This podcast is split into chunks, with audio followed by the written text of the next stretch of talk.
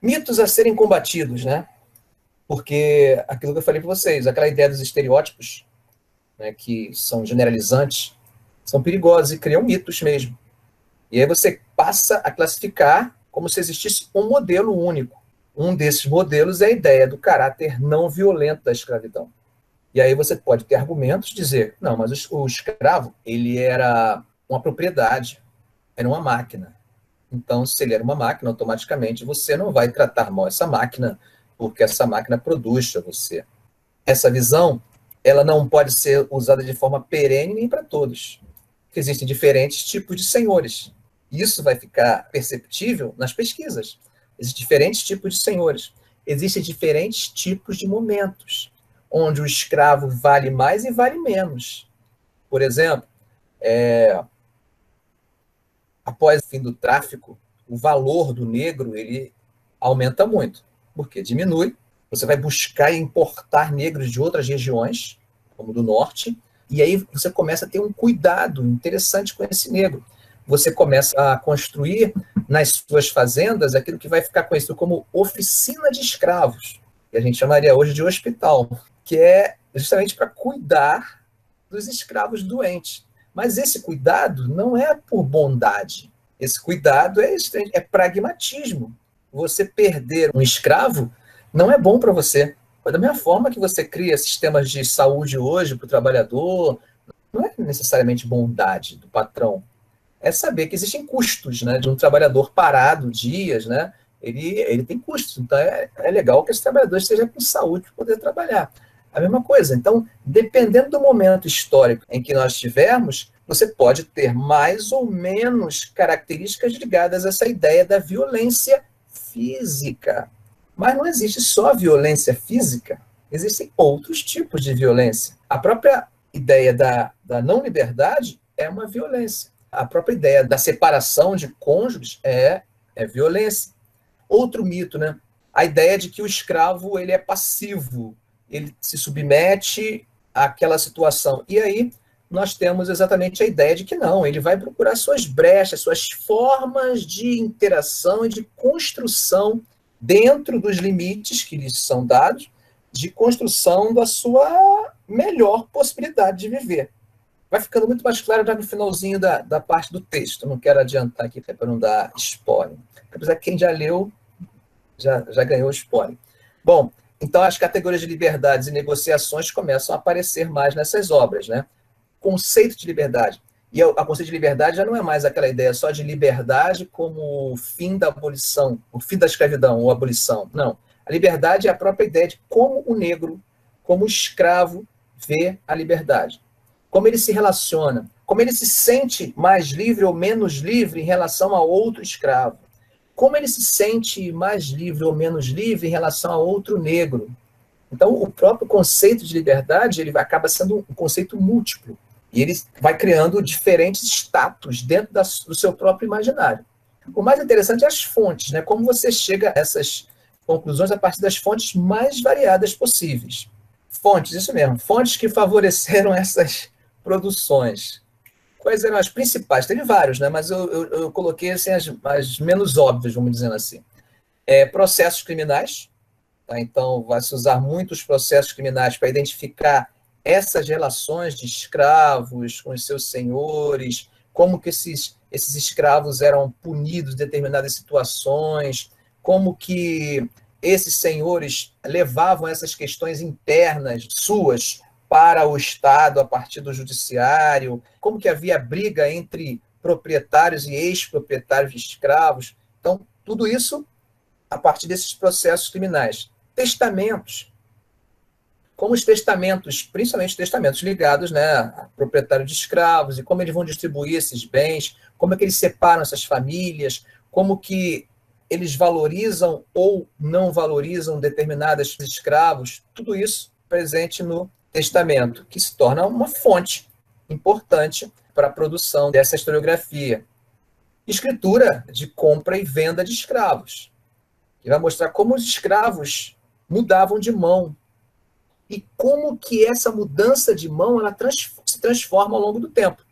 Você percebe que há escravos que são vendidos, depois eles são devolvidos ou tenta se devolver e assim por diante. Todos esses, esses elementos eles estão ligados a essas mudanças que acontecem dentro do universo do próprio trabalho escravo, ou seja, não é uma coisa estanque. Ações cíveis de liberdade, ou seja, negros que entram ou conseguem que alguém entre por eles na justiça buscando a liberdade, isso era muito comum na segunda metade do século XIX, principalmente quando eles começavam a usar a lei de 1831. Mas essa lei ela foi criada praticamente para dar uma satisfação aos ingleses. Passou até para a história com o nome de Lei para Inglês Ver. Quer dizer, ela foi criada, lei, publicada, mas ela não pegou. Aquela lei que não pega. É. Então, só que quando chegou na segunda metade do século XIX, começa-se a buscar essa lei para processos jurídicos. Então, alguns escravos e alguns advogados né, começavam a usar a lei para considerar o seu cliente, o escravo, como um escravo ilegal. Por quê? Se a lei diz que a partir de 1831 não tem mais tráfico, esse escravo chegou aqui no Brasil em 1835. Então, se ele chegou em 1835, ele chegou de forma ilegal. Se ele chegou de forma ilegal, não existe motivo legal para ele continuar sendo escravo. Aí começa a rolar uma negociação para ver quanto que se deve pagar de alforria para indenizar o, o, o senhor de escravo e assim por diante. No final das contas, você tem esse escravo sendo livre com o uso de uma lei que aparentemente não valia. São processos que você vai ver nessas ações cíveis ali. O processo de compra de alforrias, que eu estava falando, né? Também são processos que chegavam ao juiz, o juiz tinha que chamar especialistas para discutir o valor, porque não era um valor único, esse valor podia mudar né, de tempo para tempo, de acordo com a situação do escravo, com a legalidade do escravo, com o número de ingênuos que esse escravo possuía ou não. Olha só, a ideia dos ingênuos, mais uma vez, lembra a ideia de família. Tudo isso nesses processos de compra, que estavam à disposição nos arquivos, mas as pessoas não se preocupavam muito em olhar esse tipo de documento não era uma febre historiográfica, um, uma vertente historiográfica, você olhar esse tipo de documento, porque esse documento está falando do cotidiano. Mas olha só a influência da mudança de escala.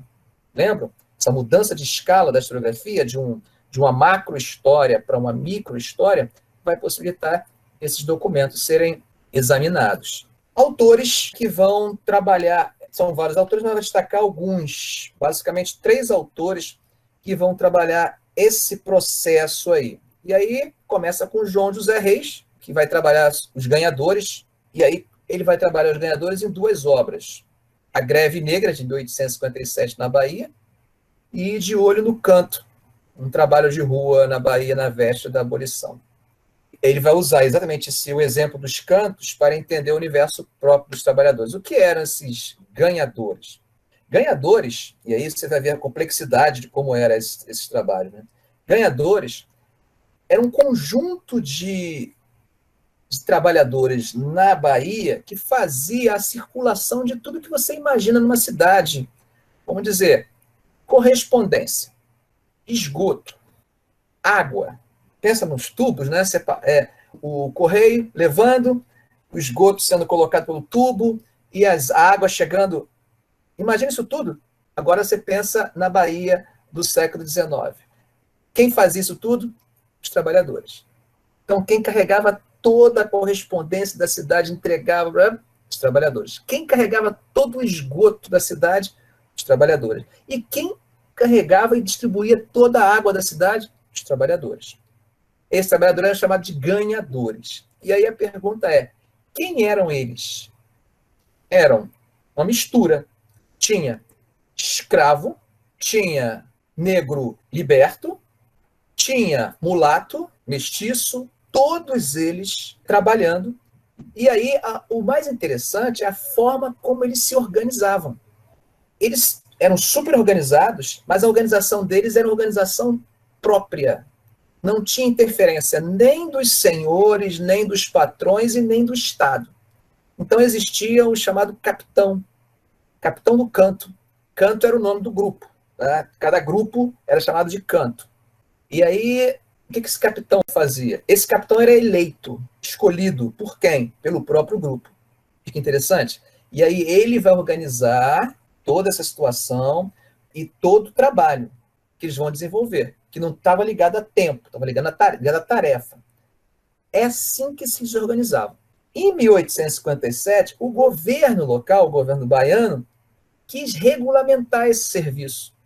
E aí quis, por exemplo, que eles carregassem uma plaquinha de metal com identificação, que ia colocar uma organização estatal para cada, cada grupo. Eles não aceitaram. E aí fizeram uma grande greve.